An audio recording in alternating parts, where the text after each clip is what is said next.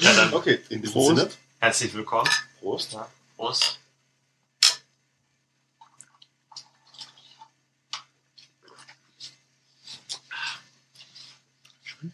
Ja. Ähm, wir trinken heute Bönsch.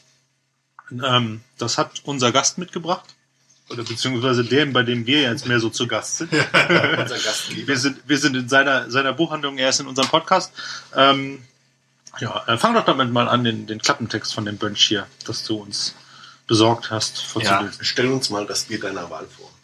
Okay, also es ist äh, Bönsch aus äh, die Hausbrauerei. Ähm, Bier Bönsch Naturtrüb. Das ist ein, man kann es verkürzt sagen, ein naturtrübes Kölsch. Ähm, und hier steht hinten drauf, unser Bönsch ist ein obergärig gebrautes Vollbier, welches nach deutschem Reinheitsgebot von 1516 gebraut wird. Es ist naturtrüb und beinhaltet die wichtigen Vitamine B2, B6, B12 sowie Aminosäuren und Spurenelemente. Wahrscheinlich auch das einzige Bier, wo das genau draufsteht. Ne? Zutaten Wasser, Gerstenmalz, Aroma, Hopfen, Hefe. Abgefüllt von Brauhaus Bönsch, Klein und Klein GBR, Sterntor Brücke 4, 53111 Bonn, www.bönsch.de. Muss ich das Nee, nee, der Rest ist gut. Das, das reicht schon. Ja. Also ähm, ich, ich äh, ähm, steig mal kurz ein in die Bier-Evaluation, weil wir sagen dann natürlich auch, wie es so schmeckt. Ja. Ich ähm, finde, äh, das ist echt ein, äh, ein, ein es schmeckt nicht nach Kölsch, würde ich sagen, Mhm. sondern schon eher so ein bisschen Richtung Pilz. Mhm. Ähm, äh, ich glaube, das kommt einfach durch das Naturtrübe. Aber das kriegt man äh, nicht äh, so ohne weiteres außerhalb von hier, oder? Ich habe es bisher nur in Bonn gefunden. Also b- es gab es bis vor kurzem noch nicht mal in Flaschen. Dann musste man mit dem Siphon halt in die Brauerei gehen und dann konnte man dann halt was mitnehmen. Ähm, und jetzt seit einiger Zeit gibt's halt bei Edeka in den Tankstellen. Ich finde es super lecker, weil das ist, ich bin kein Kölsch-Trinker. Ich finde Kölsch irgendwie ziemlich langweilig. Also dann trinke ich lieber Pilz oder, oder Weißbier oder so. Ähm, das Bönsch ver- beinhaltet ja also diese Milde von dem Kölsch und es hat gleichzeitig viel mehr Geschmack. Also man kann es äh, genießerisch trinken, darum auch diese furchtbaren Gläser. Äh, das sind keine Bönschgläser, aber ähm, ich habe in, in Maastricht gelernt, das ist in der Nähe zu Belgien, da wird viel belgisches Bier getrunken, dass man das gerne aus solchen Kelchen trinkt. Äh, etwas dickeres Glas als bei Weinglas. Und dann hat man ein bisschen mehr vom Geschmack. Ja, also doch. Mir, mir gefällt es auch sehr gut. Ich bin ja im Kölsch eher, eher selten Trinker. Bist du ja so der alte Trinker? Eher, eher so der, der Geschmacksbiertrinker. nee, Ja. ist doch schön. Genau. Dann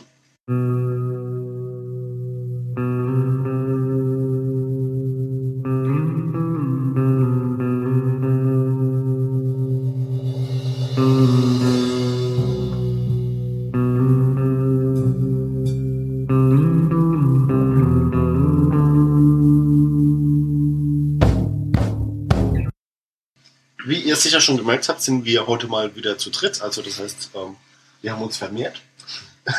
Quasi. Ähm, ich würde doch jetzt halt unseren Gast mal kurz ähm, bitten, sich selbst vorzustellen, weil das kann er wohl am besten. Okay. Ne? Gut. Also, mein Name ist Friedrich Seehausen. Ich bin Inhaber von unserer Buchhandlung am Paulusplatz. Ach so, okay, mein Name, ich bin, also ich bin äh, 30 Jahre alt und ähm, ich bin äh, Kulturwirt, das äh, studiert und habe dann irgendwann gesagt, ich will eine Buchhandlung übernehmen. Und das mache ich jetzt seit zwei Jahren. Fast zwei Jahren. Ähm, was ist Kulturwitz? Mal so eine doofe Frage. Ja, Kulturwirt ist äh, ein Studiengang, der sich zusammensetzt aus Wirtschaftselement, also Wirtschaftswissenschaften und Kulturwissenschaften. Mit Kulturwissenschaften ist halt alles gemeint, so Richtung Sprache, Philosophie, ähm, Soziologie.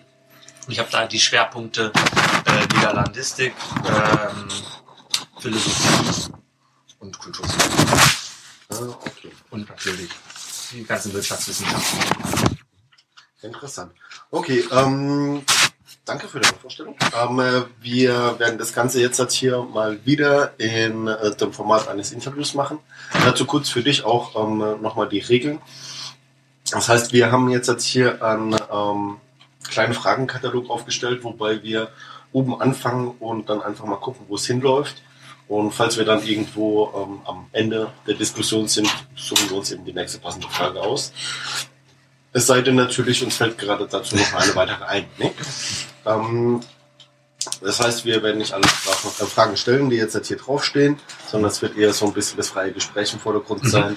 Wir haben uns ja schon vor, im Vorhinein ein bisschen drüber unterhalten, wo wir den Fokus drauflegen wollen. Das heißt, wir wollen dann wirklich mal äh, jetzt halt nicht über äh, Bücher und die Welt der Bücher diskutieren, sondern eben wirklich darum, wie es ist, so einen Buchladen zu haben. Mhm. Und ähm, äh, wir dürfen Ja, uns auch gerne wir ins müssen- Wort fallen. Ne? Genau. ich äh, ich, ich würde das nicht zu, zu abgrenzerisch sehen, nur ähm, Nur, dass wir da nicht abschweifen. Nur, dass wir nicht Das zu ist, sehr abschweifen. über Bücher im Allgemeinen zu reden, haben wir ja schon gemerkt, das ist Mhm. ein weites Feld. Genau. Das fängt an und hört nicht mehr auf. ich habe noch ähm, 52 äh, Stunden und 15 Minuten, die mein Notebook aufnehmen kann. Also, Ja, Okay. also haben wir genau.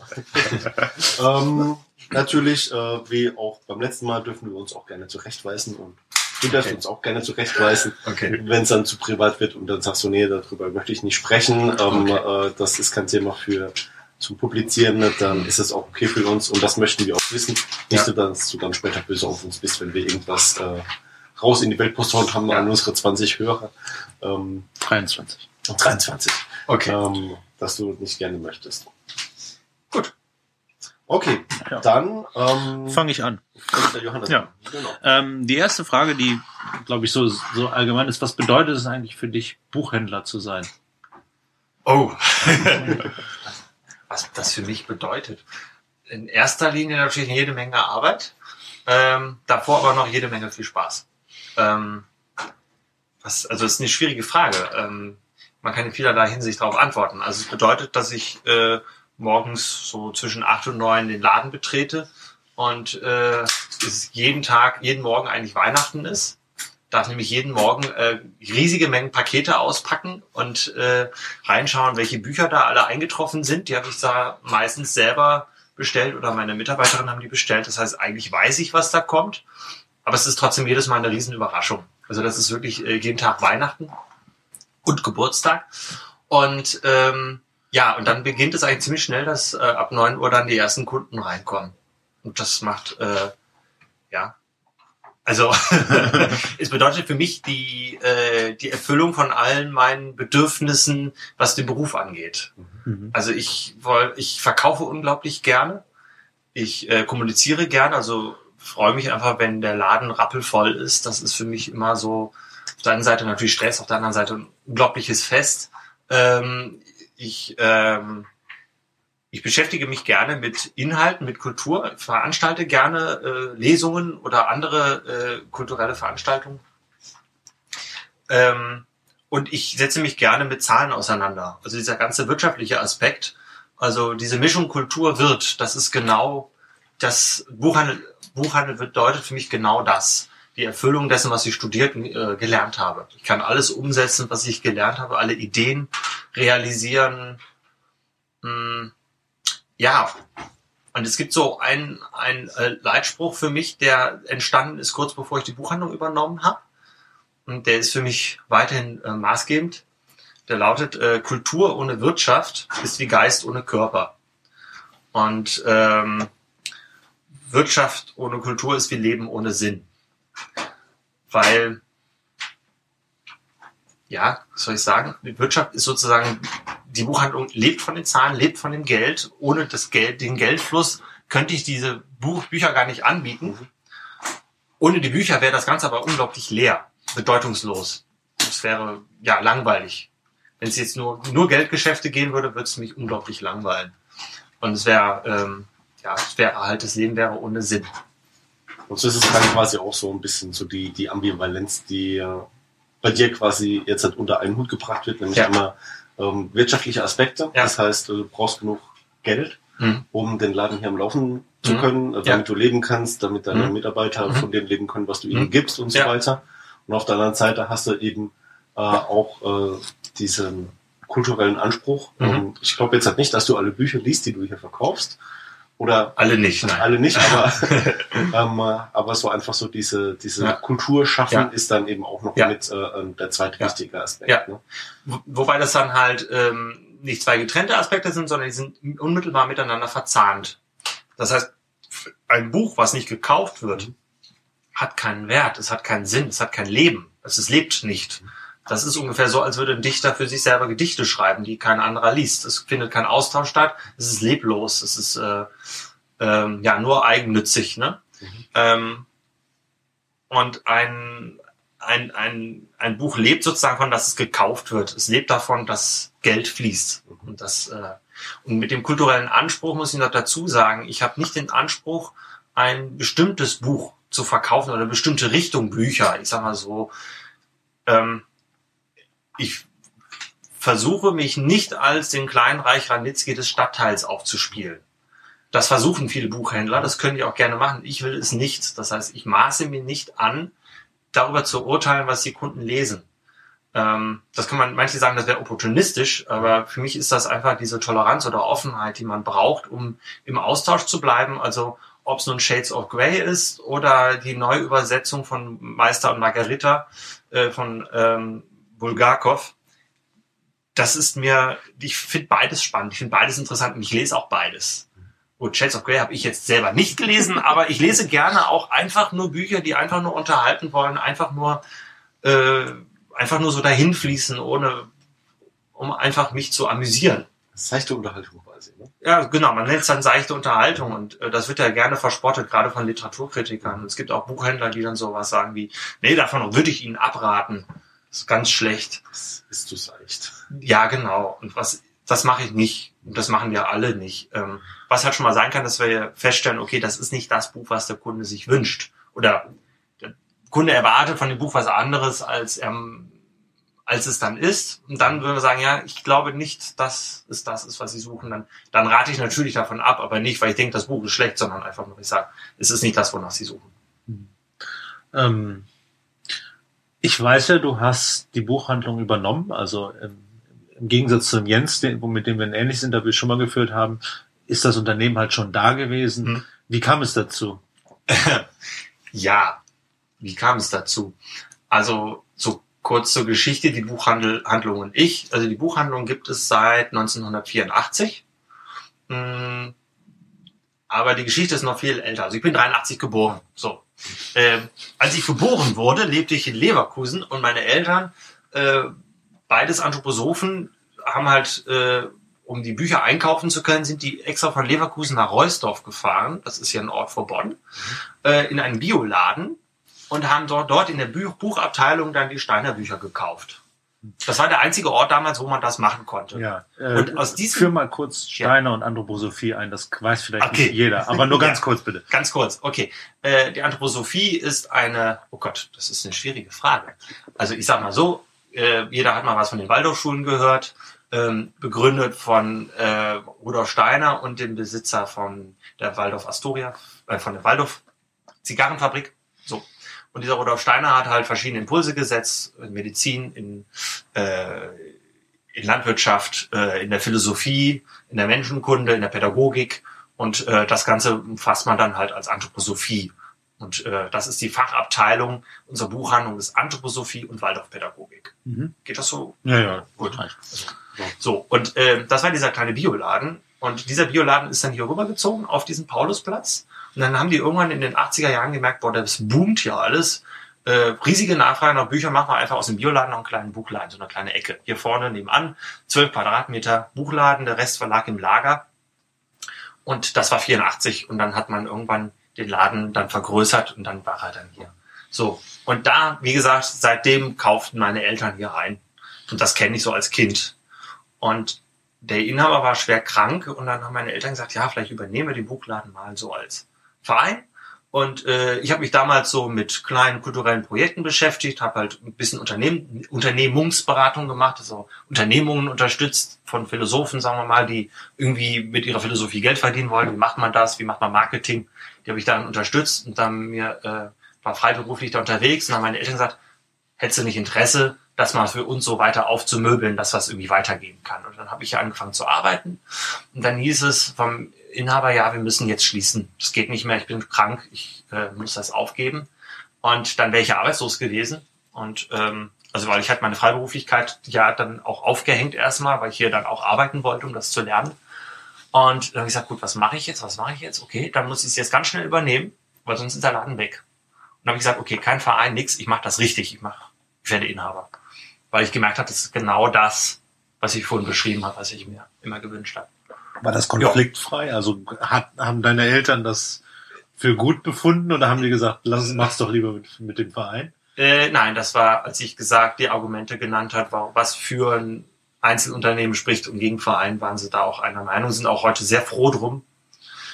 Ähm, weil auch die anderen Vereinsmitglieder. Ja, das war ja, der Verein war ja noch gar nicht gegründet, sondern so, war okay. in Gründung oder man hat da viel drüber geredet.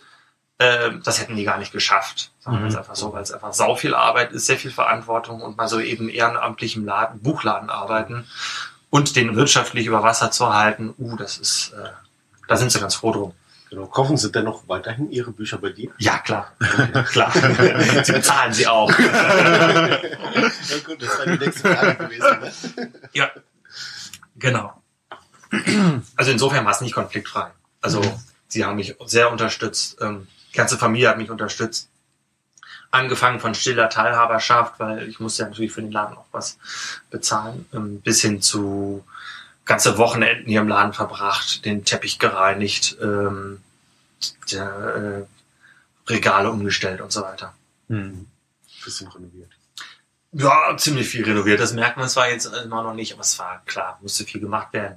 Der Laden so ist über 20 Jahre alt, der Teppich ist über 20 Jahre alt. Äh, da musste viel gemacht werden, muss auch noch viel gemacht werden. Wir haben noch viel Arbeit vor uns. Hm.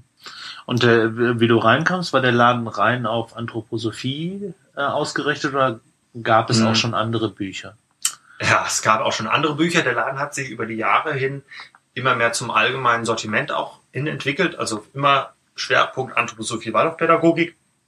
Aber natürlich brauchte der ja auch, also jeder, der Steiner liest, sage ich jetzt mal ganz platt, liest auch irgendeinen Roman, Krimi oder Liebesgeschichtlein.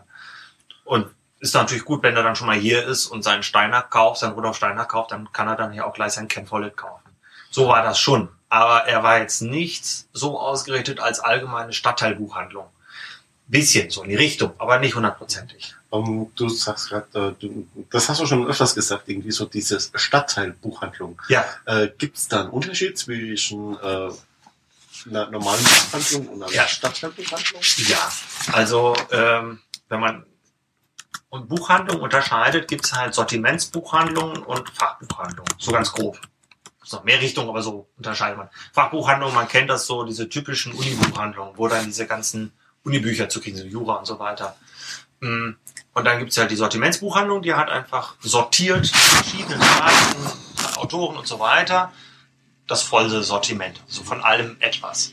Und das sind dann Regel größtenteils dann äh, Romane. Kinderbücher und so. Und ähm, dann gibt's aber nochmal die Unterscheidung zwischen einem einfachen einer Buchhandlung, die in der Innenstadt ist, ja, wo dann die Leute, äh, die in der Innenstadt einkaufen, dann auch mal in die Buchhandlung gehen, sich da ein Buch kaufen und dann wieder weggehen, vielleicht mal was bestellen. Ähm, ich sag mal, das waren bisher immer diese großen Filialisten, ne? also Meiersch in Nordrhein-Westfalen, Osiander, äh, Thalia inzwischen auch. So. Und dann gibt's natürlich immer diese Buchhandlung, die seit eh und je, wie Bouvier oder Gonski früher, äh, in der Stadt drin verankert waren, die gehörten zum Stadtbild dazu. So. Und dann gibt's die Stadtteilbuchhandlung. Die Stadtteilbuchhandlung ist etwas völlig anderes, weil ähm, das ist sozusagen, also für uns gilt das so ein bisschen, das ist so das Wohnzimmer des Stadtteils. Da kommen die Leute, man kennt sich, äh, man macht sein, man bestellt alle Bücher, die man braucht hier, man, man trifft sich hier für Lesungen, äh, man kauft ein und das ist ein ganz anderer Bezug. Ähm, in der Innenstadt ist es ja recht anonym. So, kennt vielleicht die Buchhändler, aber die Buchhändler kennen einen nicht.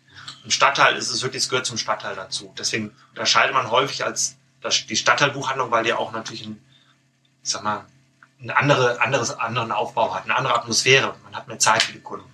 Ja, also ist mir vorhin auch aufgefallen, ähm, äh, wir, also wir sind jetzt schon ein bisschen länger hier ja. und äh, haben ein bisschen Kaffee getrunken und so bei jedem, der hier irgendwie reinkam, Hast du ähm, schon, äh, wie du gesehen hast, so ah, da drüben kommt jemand, hast du gesagt so, oh ja, der, der kommt jetzt, Moment, ja. ich muss mal kurz irgendwie die grüne Kiste holen ja, oder äh, kannst du mal gleich das Buch hier aus dem Regal ziehen, weil ja. ähm, die will jetzt sicher ihr Buch abholen und so Geschichten. Ja. Ähm, und das heißt, du hast dann auch wirklich, du kennst quasi 90 Prozent deiner Kunden. Ja, also genau. Wenigstens vom Sehen her oder wenn man sagen so, äh, wie der Arzt sozusagen den Blinddarm kennt, so kennt man dann halt die Bücher, die der, die Person kennt. Und irgendwann kennt man die, man unterhält sich ja auch, man kennt die Geschichte, Lebensgeschichte, man weiß, wie es demjenigen geht und kann deswegen auch einschätzen, was, was liest er gerne, was liest er gerne nicht. Genau, hast du ja auch vorhin gesagt, dass du dann auch mal den Leuten sagst, so ja, ähm, äh, das mag dich zwar jetzt vom Anband her interessieren, aber Ja. ich weiß genau, du liest eigentlich eher andere Dinge. Genau. Ja, Das heißt, du, du ähm, bemühst dich dann auch darum, den äh, wirklichen Buchgeschmack deiner Kunden kennenzulernen Ja. und speicherst dann so im Hinterkopf Ja. quasi ab, was du ihnen empfehlen kannst Genau. und was nicht. Genau, also da, wenn man sie kennt, dann speichert man das ab. Man versucht auch schon beim Reinkommen den Kunden irgendwie einzuschätzen, äh, so ein erstes Urteil zu bilden. Und das muss man natürlich regelmäßig redigieren. Man, man sollte den Kunden natürlich auf der einen Seite in Ruhe lassen, auf der anderen Seite wahrnehmen. Da gibt es so zwei Modelle. Die eine Buchhandlung, wenn man reinkommt, diese kleinen, dann sagt man vielleicht mal Guten Morgen und dann kommt dann irgendwo hinterm Tresen so ein Guten Morgen. Dann nur hm, so ein Grummeln. Das ist nicht schön. Es ist aber auch nicht schön, wenn jemand, wenn man den Laden betritt und so, ja, guten Tag, was kann ich für Sie tun? Ne, Man will aber auch erstmal reinkommen. Das ist gar nicht so einfach. Ähm, aber man versucht den Kunden zu begrüßen, in Ruhe zu lassen, wenn er das will, abzutasten. Vielleicht will er sofort Hilfe und dann gegebenenfalls direkt hingehen oder erstmal ansprechen. Und manchmal ist es ähm, ihnen einfach erstmal eine Tasse Kaffee anbieten. Also man versucht erstmal so den Kunden kennenzulernen. Das habe ich gelernt in der Bäckerei in Maastricht, wo ich eine Zeit lang gearbeitet habe, Bäckerei und auch auf dem Markt, wo wir Brot verkauft haben. Da sagte das immer mein Kollege, äh, wenn die Kunden angehen, ach guck mal, das, wenn der jetzt kommt, der will doch bestimmt einen Stuten. Und dann hat er dann versucht herauszufinden, ob er wirklich den Stuten wollte. Und wenn er dann, wenn es dann traf, war es immer so, ja, Wette gewonnen. Ne? Also man versucht einfach herauszufinden, was will der Kunde. Und das kann man lernen. Man kann anhand der Mimik, Gestik so ein Gefühl dafür entwickeln, was will der Kunde. Das ist auch eine hohe Kunst. Ne? Das, das ist, glaube ich, ein interessanter Punkt. Also du hast dich ja auch sehr bewusst auf die, auf das Übernehmen der Buchhandlung äh, äh, vorbereitet. Also Ja. zum einen mit, mit, diesem, mit dieser Arbeit, du hast zwei, drei Jahre in dieser Bäckerei gearbeitet, Mhm. äh, zum Teil auch unter, unter schwerem Fluchen, Ja. ob der, ähm, ob der, der schwierigen Kontakte mit dem einen oder anderen dort. Ja. Ähm, was waren so die anderen Dinge, auf die du dich vorbereitet hast und, und wie, wie bewusst hast du dich eigentlich darauf vorbereitet?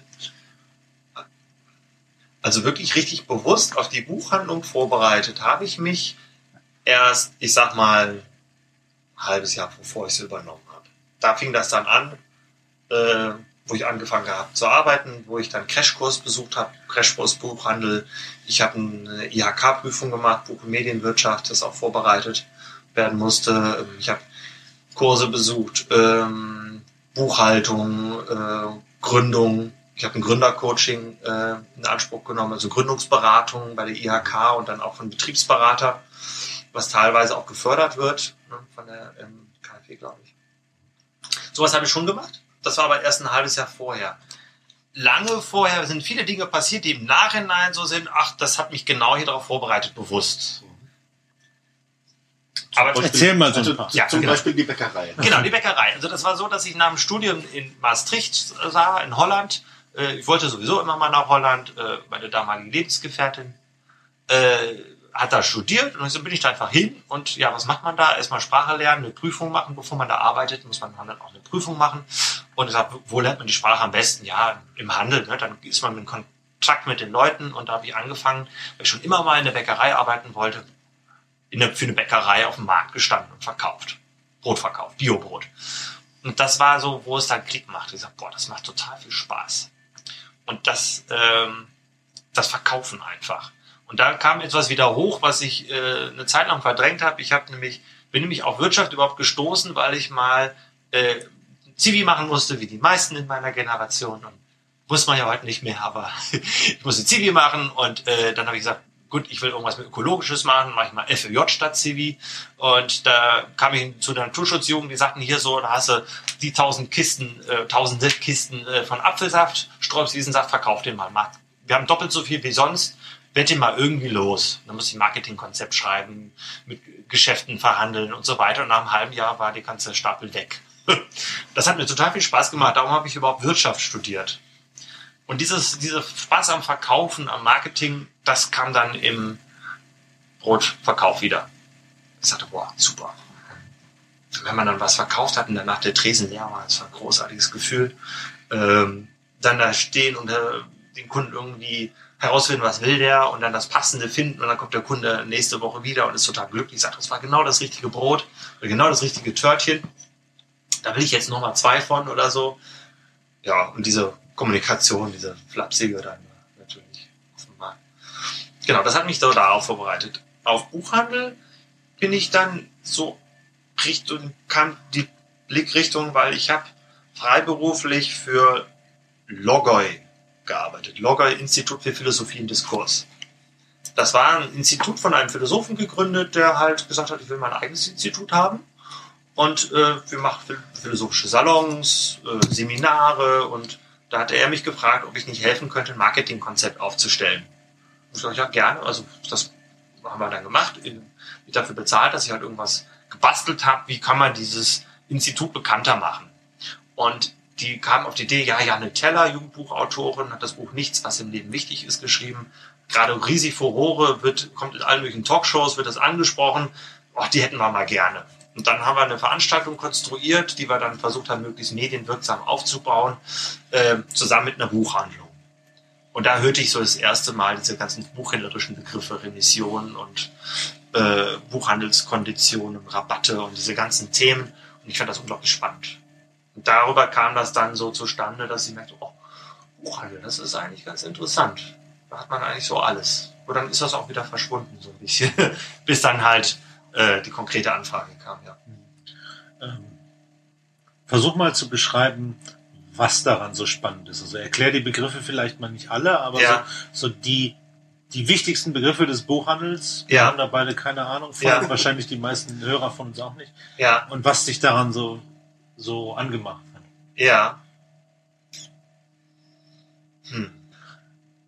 Also was mich am meisten begeistert hat, eigentlich von Anfang an, ist, dass das ist die Branche an sich. Die Buchbranche an sich ist was ganz Besonderes. Das findet man nirgendwo anders. Nirgendwo anders hat man eine so intensive Zusammenarbeit von Herstellern, Lieferanten, Zwischenhändlern ne, und dem Händler selber. Ähm, weil es gibt sowas wie ein eigenes Gesetz für den Buchhandel das muss man erstmal schaffen, ne? für eine Branche ein eigenes Gesetz, was auch noch nach der Branche benannt wird, das Deutsche Buchhandpreisbindungsgesetz, wo genau drin festgeschrieben ist, wie viel ein, also wie man mit Preisen umgeht. Das ist uralt. Das ist als Gesetz, ist, ist ganz neu, ist in den letzten Jahren entstanden. Ich weiß nicht, wann das war. Und ich sag mal jetzt mal um die Null herum. Kann mich jetzt aber auch täuschen. Ähm, aber diese Regel, dass man sagt, dass der Verlag bestimmt den Preis und der Buchhändler hält diesen Preis ein, diese Regel gibt es schon seit Urzeiten. Damals festgelegt vom, im Börsenverein des deutschen Buchhandels, eine, ein Verband der Verlage, Zwischenhändler und Buchhändler. Die haben zusammen gesagt, so, wir gründen einen Verband und wir regeln, wir stellen Verkehrsregeln auf. Die gibt es auch immer noch, die Verkehrsordnung. Da ist genau drin beschrieben, wie gehen wir miteinander um, wie, sind das, wie gehen wir mit Zahlungskonditionen um, wie verpacken wir, wie äh, verhandeln wir, äh, wie gehen wir mit Preisen um, damit alles möglichst fair bleibt. Ähm, weil wir wissen alle, wir sind aufeinander angewiesen und nur wenn wir fair miteinander umgehen und gut miteinander umgehen, dann bleibt auch die Buchbranche so weiter bestehen.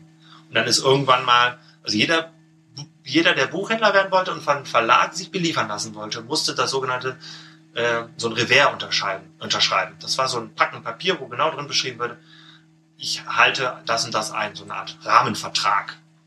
Und nur dann hat der Verlag einen beliefert. Und jeder, der diese Regeln missachtet hat, wurde dann auch aus verstoßen. Kann man wirklich sagen. Dann hat der Verlag gesagt, nee, den beliefern wir nicht mehr. Also wer Bücher einfach billiger verkauft hat, wurde dann einfach nicht mehr beliefert. Er hat verstoßen gegen die Buchpreisbindung. Und dann viel später ist sie dann jetzt auch mal zum Gesetz geworden, womit man dann natürlich auch rechtlich die Möglichkeit hat, jemanden zu belangen. Aber vorher war es dann intern.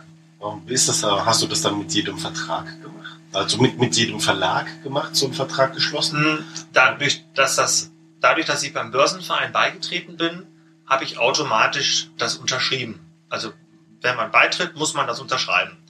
Und dann kriegt man eine Verkehrsnummer, äh, und mit dieser Verkehrsnummer identifiziert man sich beim Verlag. Das heißt, man ruft beim Verlag an, möchte inzwischen, möchte bei Ihnen beliefert werden, oder man schreibt Ihnen eine Mail oder per DFÜ geht das auch. Und dann fragen die nach der Verkehrsnummer. Wenn die Verkehrsnummer sehen und das überprüfen, dann wissen die, okay, der hat den Vertrag unterschrieben.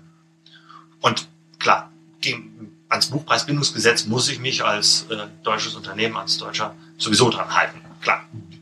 Das ist, ähm, das ist nochmal was anderes, aber so diese Verkehrsordnung. Wie ist es mit, mit ähm, ausländischen Büchern? Also, ähm, mhm. Auch da gibt's Regeln.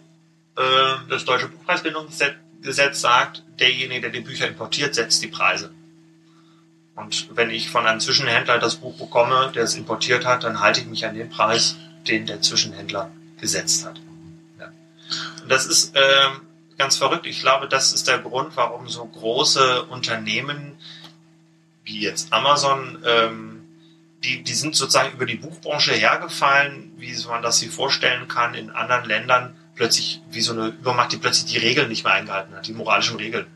Die haben, die halten sich an keine Verkehrsordnung. Die haben eigene Regeln, die bestimmen die Regeln. Und damit waren die Verlage plötzlich vollkommen überfordert und die Buchhändler so. Ja, die, da hat, hat man auch erstmal nicht darauf reagiert. Da agiert jemand plötzlich ganz anders. Führt natürlich zu so einer Lähmung. Das fand ich aber auch spannend. Die, die Schockstarre quasi. Schockstarre. Ja, also genau, ich sag mal so, muss man mit Vergleichen muss man aufpassen. Aber ich hatte manchmal so in Erinnerung Tibet, ne, so für sich mit seinen eigenen Regeln, mit seinen eigenen Normen und plötzlich kamen die Chinesen rein.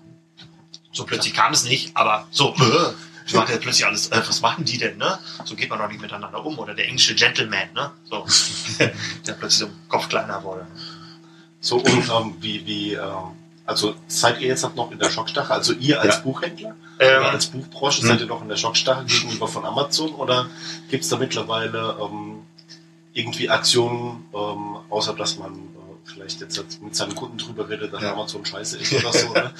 Also ja und nein. Es gibt die einen, die heulen immer noch. Ja, immer so, so böse, böse, böse. Und dann gibt es die anderen, die sagen, boah, die machen das schon ziemlich genial. Was können wir von denen lernen? Das war so auch eine der ersten Reaktionen. Die meisten haben erstmal geheult und Angst gehabt. Und die anderen haben gesagt, boah, genial, wie machen die das nur? Was können wir davon lernen?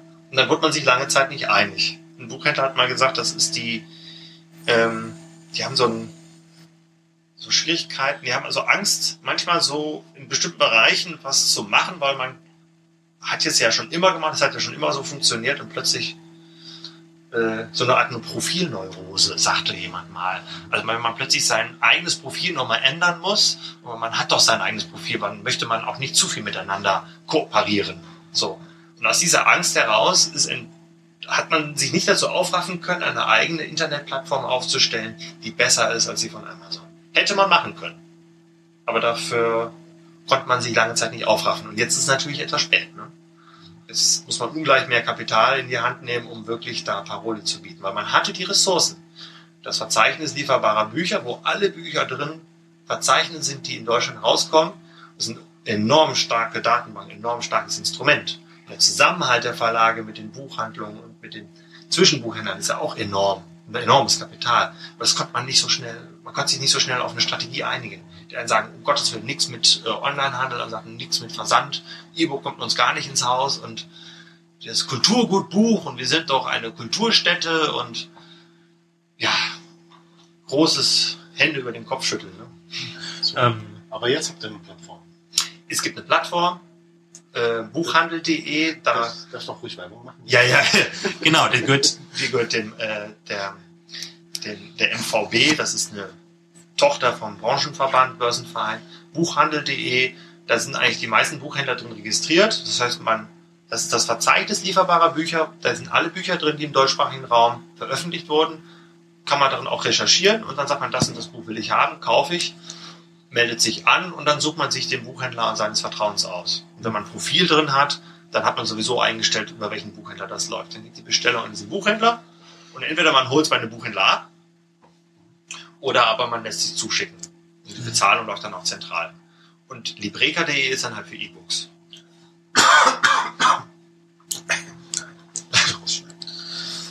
ähm, lass uns jetzt mal ja. von den allgemeinen Problemen des ja, Buchhandels genau. weg. Ja, ja. Äh, wir wollen ja mehr genau. so ein bisschen über dich reden. Du hast schon ähm, gesagt, du machst, äh, du machst gerne Marketing und du hast auch schon viel Erfahrung äh, mit Marketing gemacht. Mhm. Ähm, wie machst du hier Marketing? Und ich habe gesehen, du machst zum Beispiel auch relativ viel Marketing über Facebook. Mhm.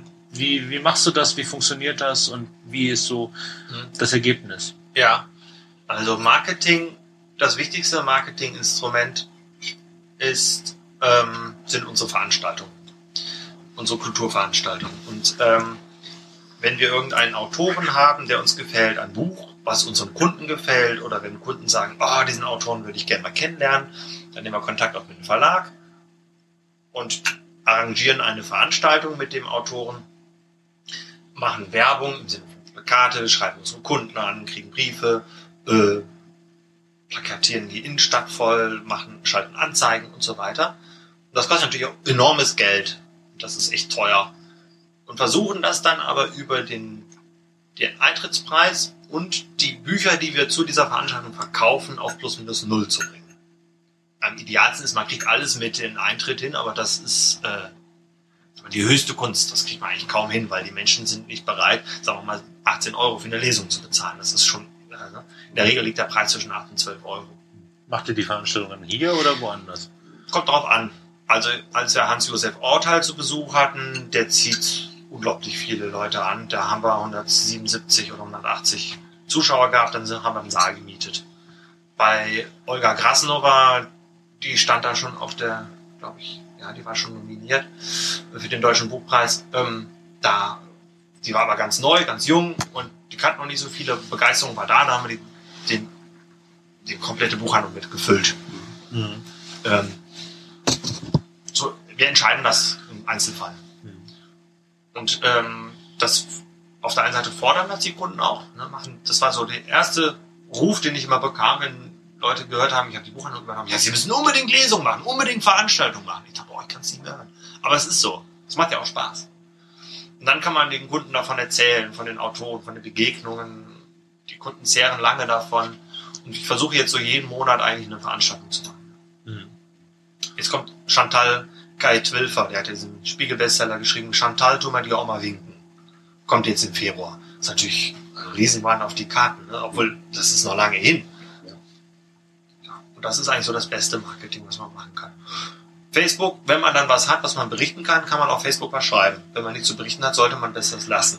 Also ständig auf Facebook zu schreiben, ich habe ein neues Schaufenster eingerichtet, äh, das lähmt die Kunden auch. Ich muss aber auch sagen, so sehr Facebook auch gelobt wird als Marketinginstrument, ist echt viel Arbeit. Man macht es auch nicht mal so eben. Wenn man das privat macht, okay, aber Firmenseite, wir hatten jetzt im Sommer einfach auch keine Kraft mehr und gesagt, nee, wir schreiben jetzt erstmal nichts Neues rein. Aber war auch nicht so viel zu berichten, aber das andere ist auch, es, es zieht halt auch Kraft. Mhm.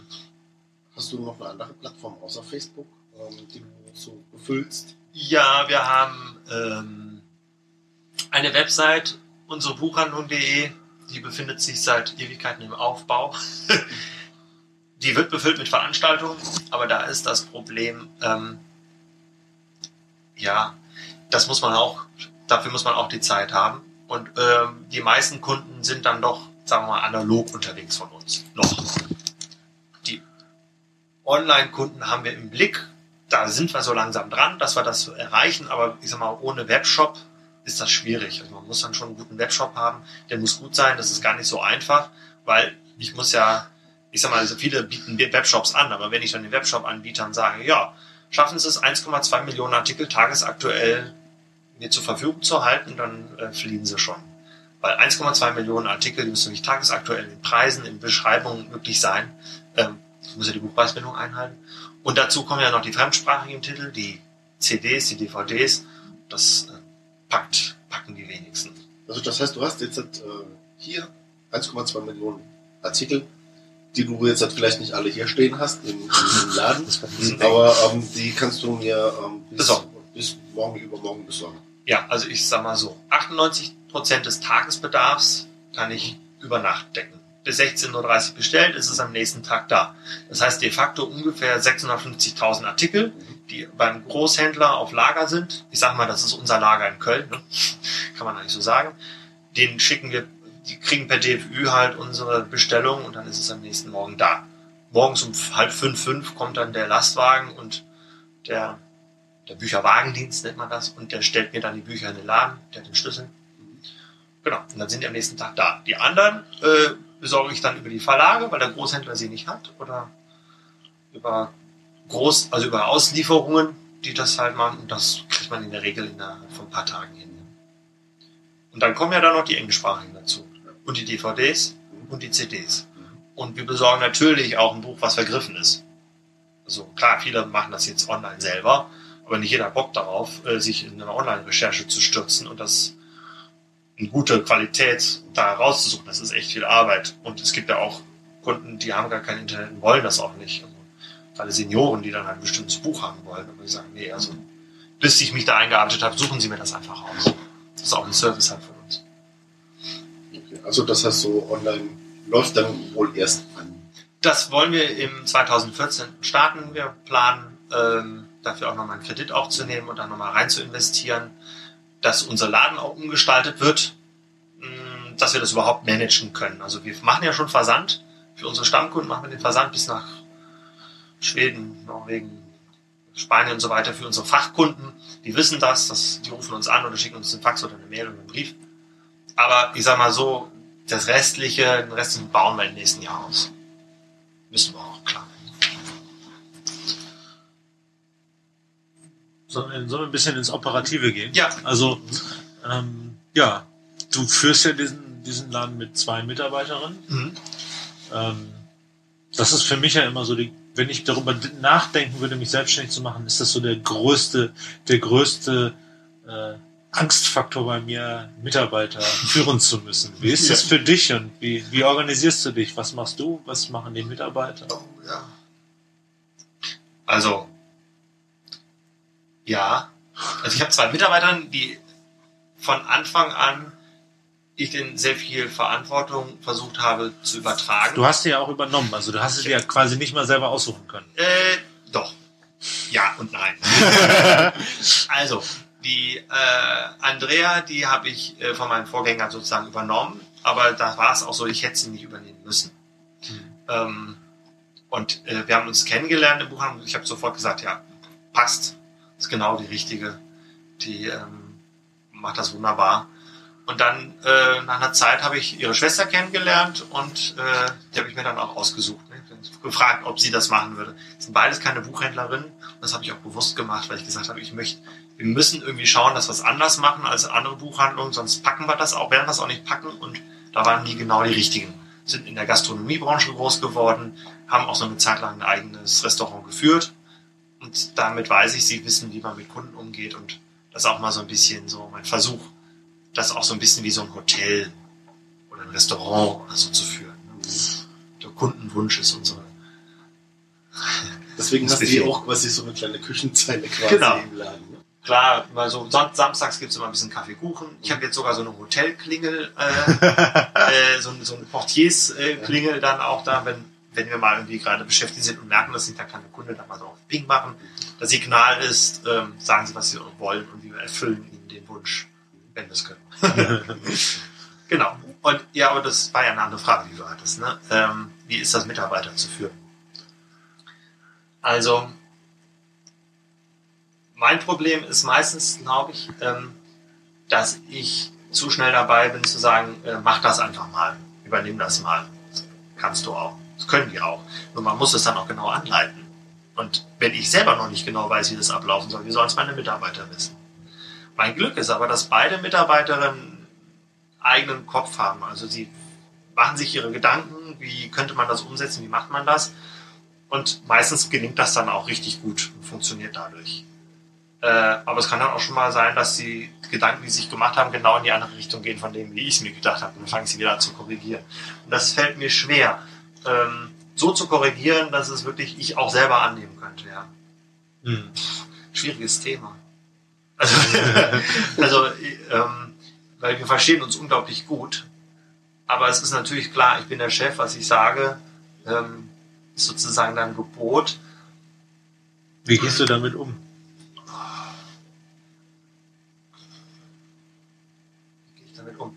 Also ich sag mal so, wenn ich hadere und ich weiß, wie ich das machen soll, bespreche ich das mit meiner Betriebsberaterin. Mhm.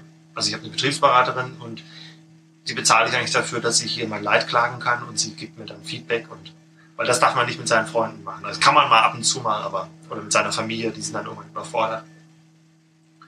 Und zur Not, wenn es dann irgendwie mal schief ging, äh, eine Arbeitsanweisung, dann kann man das ja immer noch eine halbe Stunde später oder eine Stunde später dann immer noch sagen, du, es tut mir leid, war jetzt richtig blöd von mir, aber es ist mir trotzdem wichtig. Oder, Mhm. oder was weiß ich. Und manchmal ist es ja auch so, dass sie dann auch die besseren Ideen haben. Ne? Oder auch etwas sehen, was ich nicht sehe. Also das heißt, du, du ähm, stehst dann ähm, erstens mal, also wenn, wenn du mit deinen Mitarbeitern umgehst, habe ich dich jetzt richtig verstanden, dass du dann sagst, okay, wir arbeiten hier alle gemeinsam zusammen Mhm, an etwas, ähm, lass uns mal gemeinsam gucken, Genau, ähm, wie das geht. Ähm, ich habe keine Idee, vielleicht hast du eine. genau. Ähm, und äh, dann, wenn du wenn sich das irgendwie so ein bisschen weiter etabliert hat und, und entwickelt hat, Mhm. dann kann aber schon mal irgendwo der Punkt kommen, wo du sagst so, ähm, äh, ja, mag zwar okay sein, das kann man auch anders machen, Ja. aber ich stelle mir das jetzt einfach in die, Genau. die Richtung vor. Ja. Und dann ähm, haben deine Mitarbeiterinnen aber auch ähm, quasi so diese, diese, dieses äh, Ding im Hinterkopf, so von wegen so, äh, ja, es ist zwar familiär und wir sind nur zu dritt hier Mhm. und wir kennen uns alle und ähm, äh, aber es ist immer noch der Boss und der Chef und ähm, bevor ich jetzt großartig anfange rumzudiskutieren, mache ich es halt so, wie er will. Ja, kann man eigentlich so sagen, ja. Also es gibt so bestimmte Dinge, da habe ich eine Penibilität, also bin ich penibel. Mhm. Zum Beispiel Geschenkepapier einpacken, da rollen sie regelmäßig die Augen, weil da bin ich absolut penibel. Das muss perfekt aussehen. Und da ist auch oft, dass ich sage, Ich oh, könnte hier nicht arbeiten. pack das wieder aus, wieder aus und wieder ein. ne? Das ist natürlich Ja. total doof für die, aber es, ich sage, es tut mir leid, aber das ist mir total wichtig. Es muss gut aussehen. Auch Pakete packen, das muss super aussehen. Man muss sich freuen, wenn man das Paket bekommt. Aber ich teile auch viele Aufgaben an die ab, wo ich weiß, das machen würden meine Kollegen nicht machen. Zum Beispiel Also Kollegen jetzt an andere Buchhändler. andere Buchhändler. Also ähm, Geld einzahlen, Kontoauszüge ziehen, die ganzen Belege einsortieren, Buchhaltung. Ähm, in Zukunft werden auch die Überweisungen von den beiden gemacht, weil alles, was Fleißarbeit ist, muss ich nicht als Chef machen. Ich sollte wissen, wie es geht, ich sollte es mal gemacht haben und dann anleiten können. Aber diesen Alltag, ähm, da habe ich gar keine Zeit für. Und das Warum lassen das deine Kollegen nicht ihre Mitarbeiter machen und warum machst du es? Also warum es nicht machen? Ich glaube, die haben einfach Angst, über Zahlen zu reden, dass es vielleicht mal nicht gut läuft oder gut läuft. Also meine Mitarbeiterinnen wissen, wenn es gut läuft und wenn es nicht gut läuft. Und manchmal schicke ich denen per SMS den Tagesumsatz. TU, Doppelpunkt, und dann steht da eine Zahl. Wir können uns auch mal gemeinsam freuen oder trauern. ähm, also ich glaube, die haben Angst, über ihre Zahlen zu reden und man könnte denen damit irgendwas und Verantwortung auch abzugeben. Und ich mache es einfach äh, aus Bequemlichkeit. Und weil ich finde, das Unternehmen lebt davon, dass wir es gemeinsam stemmen. Und dass sie auch sehen, mein Handeln hat ein Wirken. Also eine Wirkung. Mhm. Also wenn ich gut verkaufe, steigt der Bonumsatz. Wenn ich schlecht verkaufe, sinkt der. Und das ist jetzt nicht im Sinne von Kon Qualitätskontrolle, du verkaufst nicht gut genug, sondern von wegen, wir machen das gemeinsam. Guck mal, die Aktion hat was gebracht. Guck mal, wie der Umsatz ist. Oder im Sommer halt das große Sommerloch. Ne? Da bin ich nicht so ganz alleine damit, dass ich weiß, das kommt uns überzogen, sondern das ist so, dann haben die auch manchmal eine Idee. Was auf, bitte? der Umsatz ist doch gerade so schlecht. Lass uns doch einfach mal im Schaufenster das und das machen. Lass uns doch mal die Aktion machen. Ja, animiert so ein bisschen. Ne? Also auch so ein bisschen, ähm, auch wieder dieses, wir machen es gemeinsam Mhm. und äh, einfach auch so diese, äh, diese Offenheit, äh, dass eben alle wissen ziemlich genau, wie es um den Laden steht Ja. und dann eben auch für sich selbst entscheiden können, ähm, ähm, frage ich jetzt, halt, ob ich mehr Geld kriege oder ob ich Urlaub machen kann oder ob sonst irgendwie was ist. Ähm, weil das ist ja dann immer so immer ähm, das, wo man als Mitarbeiter, zumindest mal, also ich jetzt dann als Mitarbeiter denke mir dann immer so, ja, da gibt es dann irgendwie so Gerüchte, wie viel Geld schon wieder umgesetzt wurde und ich kriege jetzt meine Gehaltserhöhung nicht und das ist ungerecht. ja, ja, genau. Ne, Das ist Ja. so mein Empfinden als Ja. Mitarbeiter und das äh, hast, du, Ja. hast du dann einfach nicht dadurch, durch deine Offenheit. Genau, Ne? das ist dann der Vorteil. Man muss aber auch aufpassen, dass man seine Mitarbeiter nicht mit Dingen belastet, wo sie für nichts, also wo sie auch nichts machen können. Also das darf nicht für die für eine Belastung werden.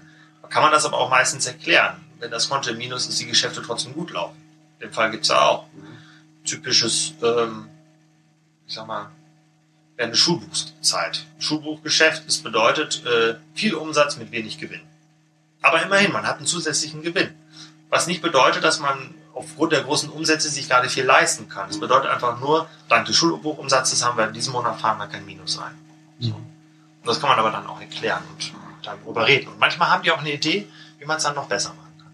Pro Schulbuch ein Roman dazu. Bitte? Pro Schulbuch ein Roman dazu. Ja, ja, oder noch irgendwelche Stifte oder so, oder wie kann man, da macht ja dann die Masse. Je mehr Masse, desto besser. Ähm, welche Dinge machst du denn dann immer noch exklusiv selber? Bestimmte Verkäufe. Also wenn ein Kunde mit einer komplexen Fragestellung zum Thema Anthroposophie, Waldorfpädagogik kommt, mache ich das. Büchertische mache ich größtenteils.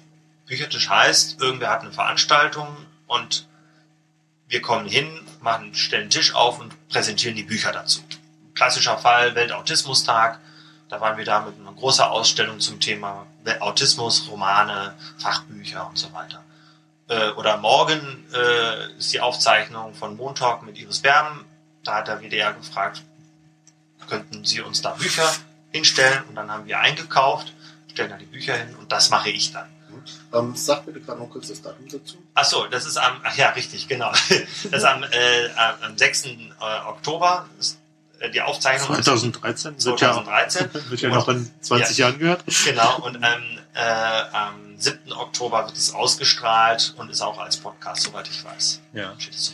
Live wird das wahrscheinlich keiner mehr schaffen Nee, bei nee, uns. Bei live wird es sowieso auch gar nicht ausgestrahlt. Nein, äh, mal wiederholen. Von den, von den Hörern jetzt, Ja, weil es, äh, Ja. so schnell Ja. sind wir nicht live. Genau. Ich glaube, wir werden es dann auch verlinken, weil bis der Podcast rauskommt, Ja. ähm, ist Ja, das dann alles. ich, ich versuche Ja. das.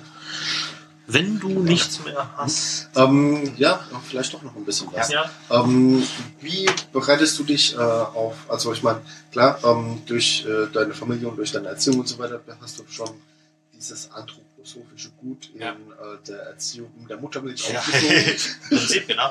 Ja. quasi. Ähm, wie bereitest du dich auf so Büchertische vor? Also du hast jetzt gerade zum Beispiel Weltautismustag Ja. gesagt. Ähm, äh, klar, so Anthroposophie und so weiter und äh, ähm, ja, wobei, um, Umgang mit so Behinderten Ja. ist, ist auch eher ein nah- naheliegendes Thema. Ja. Für mich würde ich jetzt mal sagen.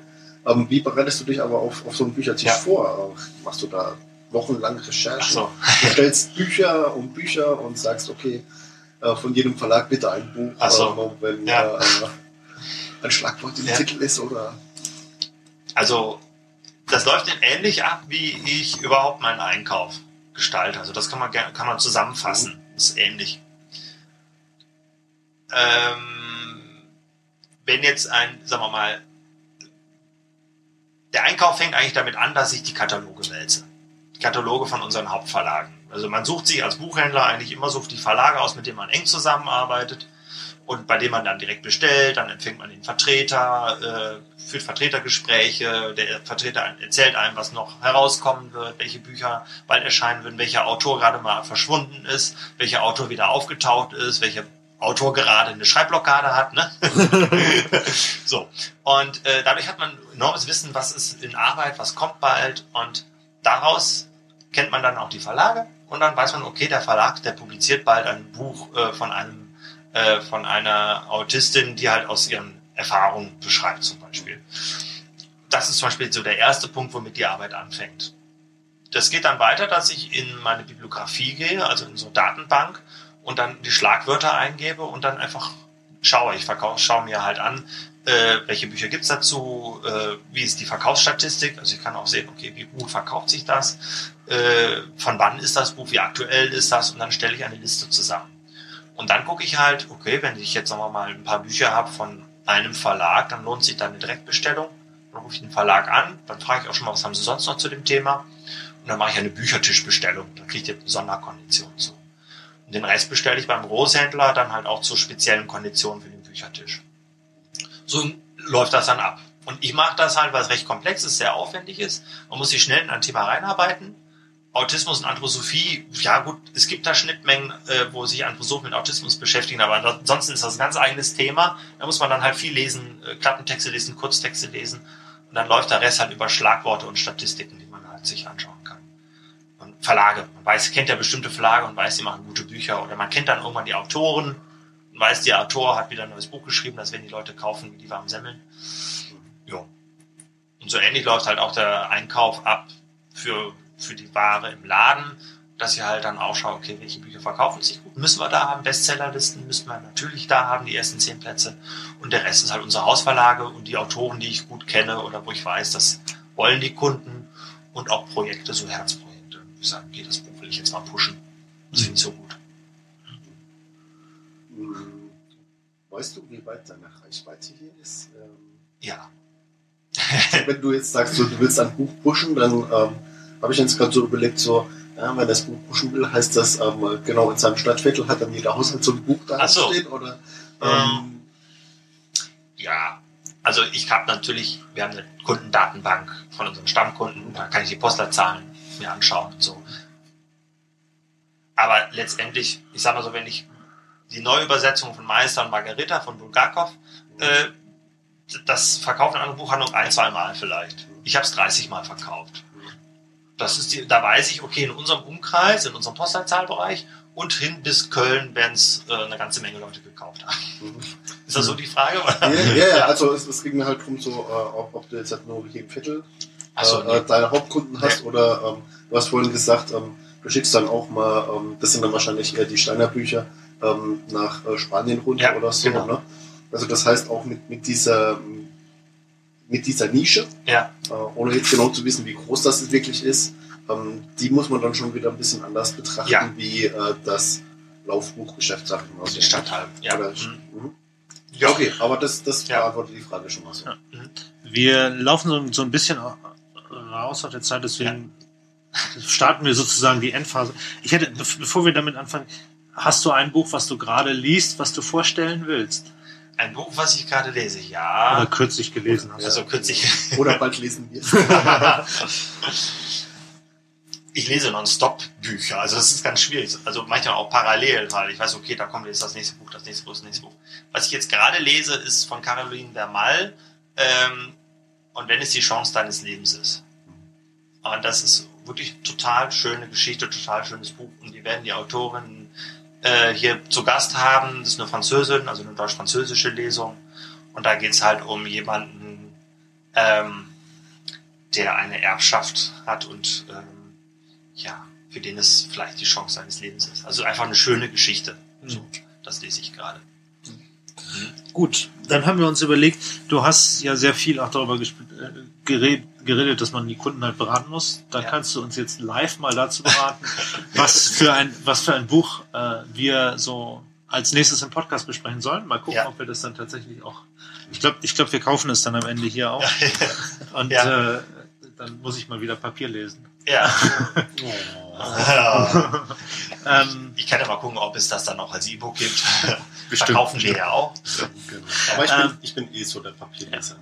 ähm, gut, also Ich ich, erzähl mal, also wir, wir besprechen in der Regel Sachbücher, Mhm.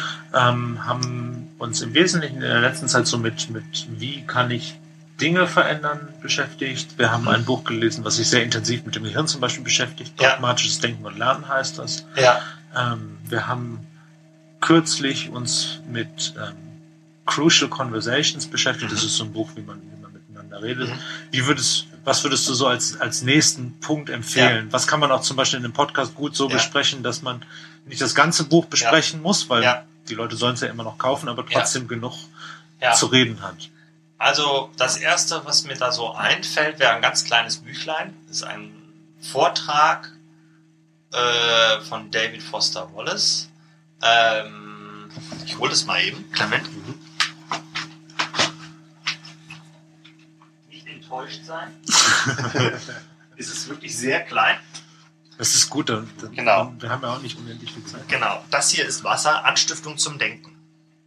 Äh, Spiegel-Bestseller. ich weiß nicht auf welchem Platz, aber ähm, das ist ein Vortrag, den der ähm, Autor David Foster Wallace, großartige Romane geschrieben, gehalten hat vor Studenten, Absolventen der Geisteswissenschaften. Und er sagt, ja, also grob in diesem Vortrag sagt er, ja, man hat euch immer gesagt, an der Uni äh, lernt man das Denken. Aber was viel wichtiger ist, denn es nützt euch das Denken, Lernen zu denken, nützt euch nichts, wenn ihr nicht wisst, wie ihr denkt. Ihr müsst lernen, das Denken über das Denken zu beherrschen. Also wie ihr müsst euer, euer Denken beherrschen lernen, sagen wir mal so. Also quasi der Metagedanke. Der Metagedanke. Und was er hier drin beschreibt, ist einfach großartig. Also ich, als ich das erste Mal gelesen habe, das ist ja auch nicht lang, ne? das ist jetzt hier, was weiß ich, 30 Seiten, 35 Seiten, ähm, da hatte ich direkt gute Laune bei. Weil er sagt, ähm, beobachtet eure Gedanken, wenn ihr, sagen wir mal, einem Menschen begegnet. Und ähm, er macht euch blöd an, sagen wir mal so als Beispiel. Dann fangt nicht an, selber euch davon auch blöd anzumachen. Also dann die schlechte Laune zu kriegen, ähm, sondern überlegt vielleicht, dass es Gründe hat, dass er schlechte Laune hat, dass es mit dir gar nichts zu tun hat.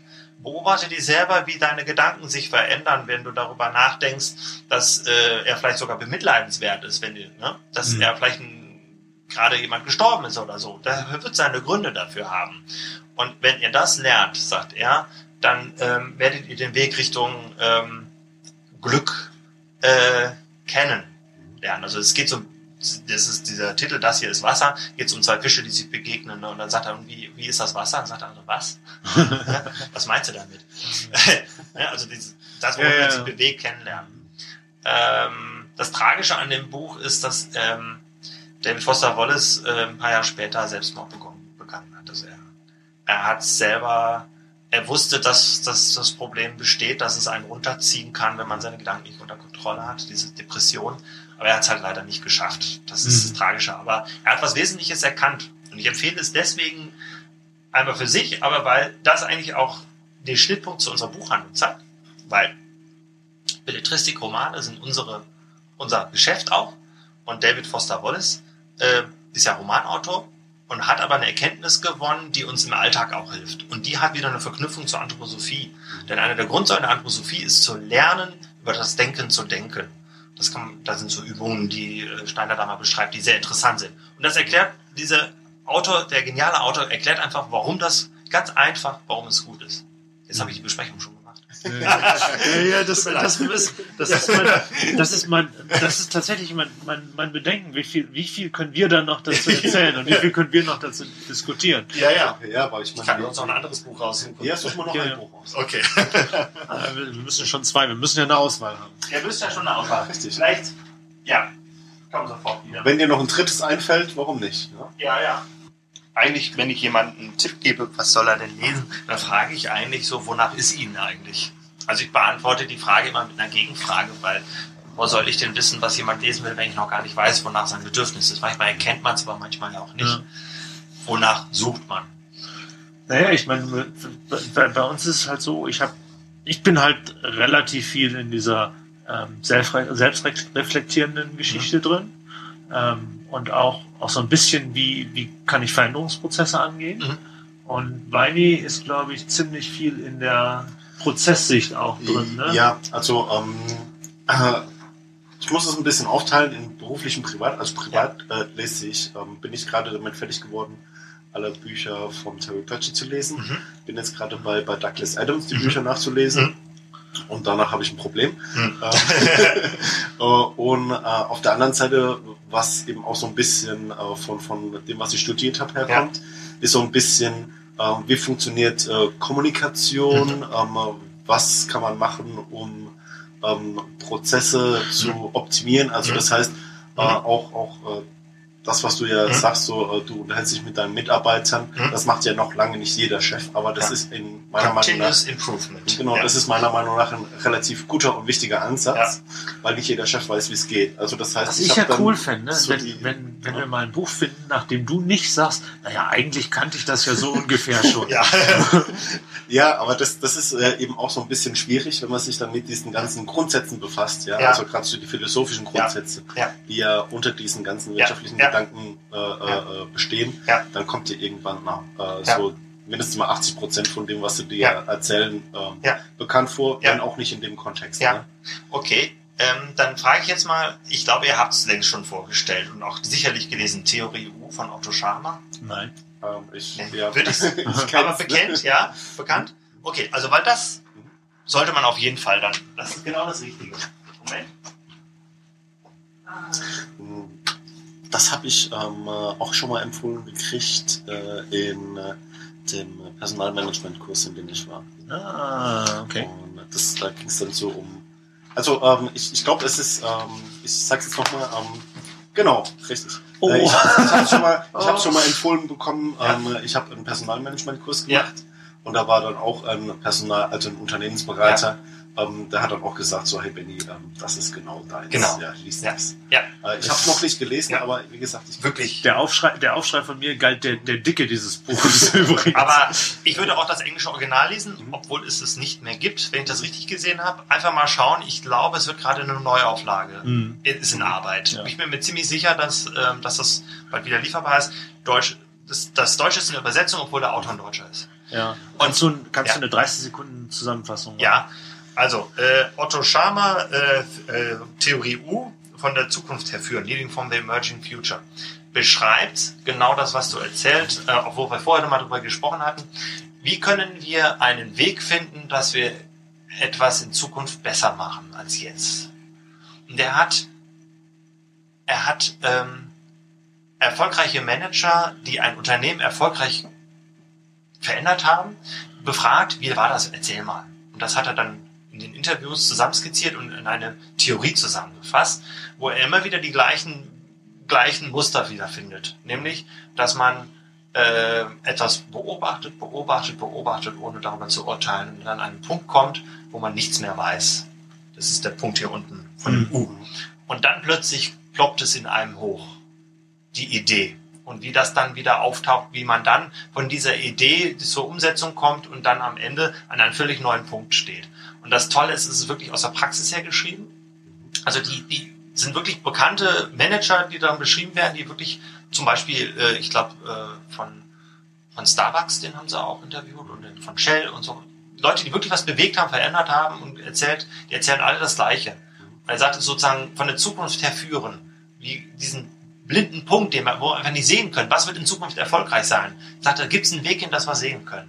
Und das kann ich, also das kann ich bestätigen, dass äh, das geht. Das ist unheimlich, unheimliches Training, aber muss man auch für offen sein. Das hat aber nichts mit Esoterik oder so zu tun. Aber er beschreibt das unheimlich gut. Mhm. Ähm, ist toll.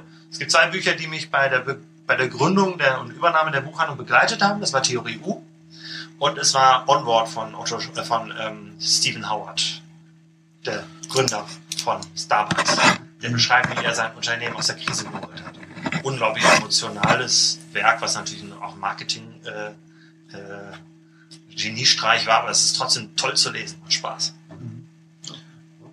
Ähm, du hast jetzt gerade hier noch zwei Bücher Ja. im Grunde liegen. Genau. Also das andere ist ähm, Presence, also seine Technik, die Otto Schama beschreibt, nennt sich Presencing, ähm, weil es halt da, das beschreibt nur die Technik, wie man an den Punkt kommt, dass man sieht, was wird in Zukunft erfolgreich sein. Man sagt ja immer, woher soll man denn wissen, was in Zukunft erfolgreich ist? Man sagt, ja, aber man gibt ja sowas wie Visionen und das kann man lernen, Visionen zu entwickeln, die erfolgreich sein werden. Das wird halt in diesem Buch beschrieben. Ähm, das ist zusammen mit äh, Peter Senge, der hat halt dieses Buch hier geschrieben, äh, Die notwendige Revolution. Das sind halt alles äh, Leute, die am MIT arbeiten. In Boston. Also das heißt schon so die, ähm, die führenden äh, Denker äh, Genau. für die Wirtschaft der Zukunft. Genau, quasi. Organisationsentwicklung. Genau. Und also das ist, das ist schon, das ist schon toll. Also vor Mhm. allem, äh, weil man das erstmal davon nicht erwartet, dass sie wirklich so, ein, auch so offen sind. Und das ist ein genialer Punkt, wo Otto Schama äh, seinen eigenen Wendepunkt an dem U da unten äh, beschreibt. Da sagt er, äh, er ist auf einem Biobauernhof raus geworden und eines Tages kam er nach Hause und äh, das äh, ganze Elternhaus stand in Flammen. Also ein riesiger Bauernhof, äh, unheimlich schön, Fachwerk und Ried und so. Und das war der Punkt, wo er gemerkt hat, jetzt, jetzt verändert sich was. Jetzt stehe ich an einem blinden, an einem untersten Punkt und jetzt kann es nur noch aufwärts gehen. Und er beschreibt das und äh, das ist so der Punkt, den man von seinem eigenen Unternehmen auch immer wieder kennt, dass man, okay, jetzt bin ich an einen toten Punkt gekommen, jetzt ist alles am Ende und jetzt besteht wieder die größte Chance. Und dann aber sehen, okay, und das kommt jetzt aus der Zukunft entgegen, da muss ich hin. Das ist äh, etwas, was unglaublich schwierig ist, wenn man selbstständig ist. Man will ja erfolgreich werden. Man fängt ganz unten an und will nach ganz oben. Für sich selber. Also jeder steckt sein oberstes Ziel natürlich. Und das Problem ist, dass die Träume aber wahr werden können. Ne? Und dann äh, ist der Laden plötzlich voller Menschen, wie man sich das gewünscht hat, und ist vollkommen überfordert. Und äh, was er so schön drin beschreibt, das ist auch wirklich Alltag. Man muss sein Unternehmen so formen, wie es sein muss, wenn der Erfolg dann auch kommt. Also ich kann nicht so Schritt für Schritt immer sozusagen das Unternehmen danach ausbauen, wie erfolgreich wir gerade sind. Kurz, kurzes Beispiel, wenn ich sage, ich will 500.000 Euro Umsatz im Jahr machen, dann muss meine Warenwirtschaft auch das verwalten können, diese 500.000 Euro. Ich mache jetzt aber noch keine 500.000 Euro. Ich habe zwar im ersten Jahr 60 Prozent, im zweiten Jahr 40 Prozent Umsatzwachstum generiert, aber ich habe noch keine 500.000. Ich habe aber jetzt schon die Warenwirtschaft, die das verwalten könnte. Da sagt ja jeder Betriebsberater, ist doch voll, viel zu groß, so viel brauchen sie doch gar nicht. Sage ich jetzt noch nicht, aber in Zukunft. Und so ist das auch mit den Mitarbeitern. Die arbeiten, haben jetzt schon viel mehr Stunden, als wir eigentlich für den Umsatz bräuchten.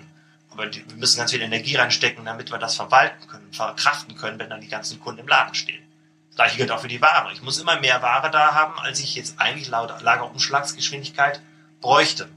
Aber ich will ja neue Kunden gewinnen, also brauche ich auch eine gute Ware. Und dementsprechend ist das größere Unternehmen jetzt schon so groß, von der, Konstruktion her, wie es in Zukunft dann sein soll. Und dann kommt das. Man nennt es auch Self-Fulfilling Prophecy. Es Mhm. funktioniert. Es funktioniert wirklich. Okay, gut. Okay. Also das heißt, ähm, wir haben ähm, äh, jetzt halt quasi äh, drei, Schrägstrich vier Bücher. Mhm. Und zwar einmal ähm, das kurze, äh, Das hier ist Wasser von David Forrest, äh, Forrester Wallace. Mhm. Dann haben wir vom Otto Schamann die Theorie U Mhm. ähm, mit dem kleinen Zusatz Presence. Ähm, Wobei, ähm, wenn ich dich richtig verstanden habe, ist äh, Presence auch mit äh, in Genau. Theorie U Also das ist eine Vertiefung von dem Thema, was hier drin Okay. angesprochen wird. Also wenn ihr das hier vorstellt, für den Anfang reicht das, ist noch Ja. vollkommen. Genau. Und ähm, das andere unten, das, Das war ist, einfach nur, um ähm, den Autoren zu zeigen, was er, worüber er schreibt, die notwendige Revolution, Mhm. wie, die, wie Individuen und Organisationen zusammenarbeiten und eine nachhaltige Welt zu schaffen. Also da geht es noch um Größeres als um Unternehmen natürlich. Mhm. Okay, ähm, äh, ich, ich würde dann aber erstmal ähm, für uns die Diskussion dann auf der Heimreise ansetzen. Ja. äh, und äh, dann äh, werdet ihr schon feststellen, Ja. was für, also du wirst merken, was für Bücher wir bei dir Ja. ordern. äh, und dementsprechend Ja, kannst du genau. dann auch schon sagen, äh, deinen äh, Kunden, die hier reinlaufen. Ach, übrigens, äh, wenn sie sich für Theorie U äh, interessieren, ich habe da zwei Kollegen, die machen einen Podcast drüber. In einer Woche kannst du dir Ja. hier runterladen. Sehr gut, ja. Das, kann, das kannst du sowieso mit den anderen Büchern, die wir schon besprochen haben, machen. Ja klar, Genau. ich äh, integriere die bei mir in, auf jeden Fall bei Facebook und dass mein Administrator das dann auch in die Website kriegt und irgendwann kann ich sowas dann auch selber. Okay, ähm, ich würde sagen, das wär's. Vielen Dank für das Interview. Genau, Ja. vielen Dank von mir auch. Ja, danke, dass War- ich reden durfte. War sehr interessant. Mhm. Ähm, wir äh, kommen zum Ende. Ich weise nochmal auf unser, unser Blog hin, wo ihr diese und die folgenden Episoden runterladen könnt. Das ist quotidianität.de. Quotidianität mit äh, T. Vorschläge für neue Episoden, Fragen, Anregungen und Kritik als Kommentare im Blog. Ähm, unterstützen könnt ihr uns über äh, den Flatter-Button und unsere Amazon-Wunschliste. Vielleicht können wir bei Philipp auch mal eine Wunschliste aufmachen. Aber da kauft eh nie, nie einer was davon. ähm, Der Gedanke zählt. ähm, und wie immer dran denken, wir haben zwar keine Ahnung, Haben wir eine Meinung. aber eine Meinung. Und die wird auch vertreten. Insofern. Tschüss. Tschüss.